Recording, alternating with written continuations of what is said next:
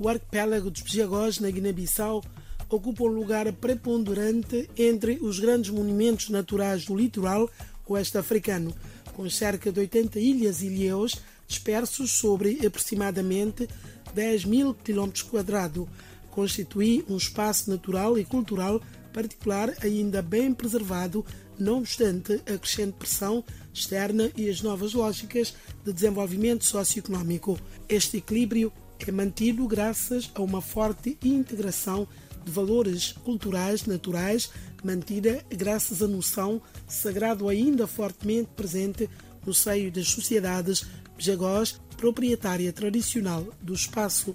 Através de uma proposta do governo guineense, ao cabo de cinco anos de estudos e pesquisas, o arquipélago foi classificado como reserva da biosfera pela Organização das Nações Unidas para a Educação, a Ciência e a Cultura, Unesco, a 16 de abril de 1996. O arquipélago dos Bijagós passou assim a gozar de um estatuto e interesse internacional, integrando a rede das áreas dos patrimónios naturais internacionais, contribuindo no quadro das políticas ambientais internacionais para a preservação da biodiversidade mundial. A enorme riqueza dos espaços naturais do arquipélago ainda preservado até os nossos dias só foi possível graças à noção particular do sagrado e do seu aproveitamento para regular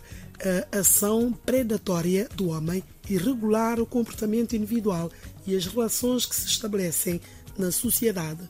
Este legado natural traduz-se num conjunto de espaços naturais considerados sagrados, nomeadamente ilhas, matos, árvores, praias, rios, portos e locais mais ou menos isolados, denominados de ponta de fanado.